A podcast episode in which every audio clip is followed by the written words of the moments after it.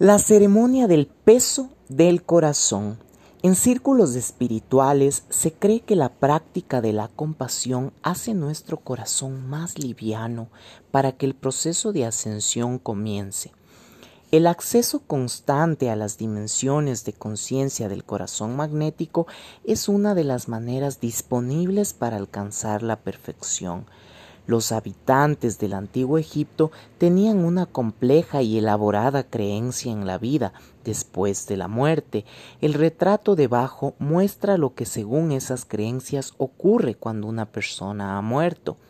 Al inicio, en la esquina superior izquierda, el difunto aparece delante de un panel de catorce jueces para hacer un recuento de sus actos durante la vida.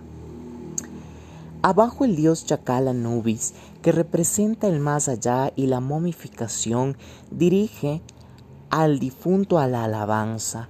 Anubis entonces pesa el corazón del difunto en la bandeja izquierda contra una pluma de Maat, diosa de la verdad y la justicia en la bandeja derecha.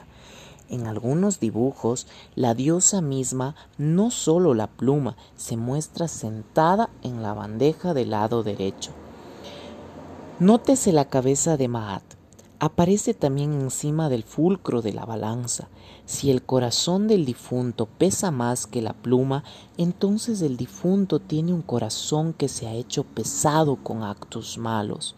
En este caso, Amit, el dios con la cabeza de cocodrilo y piernas de hipopótamo, devorará el corazón, condenando al difunto al olvido por la eternidad.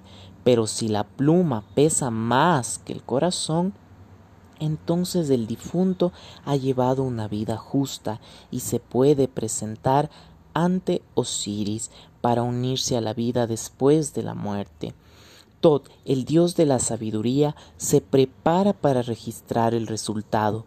El difunto entonces es llevado ante Osiris por Horus, el dios con la cabeza de halcón.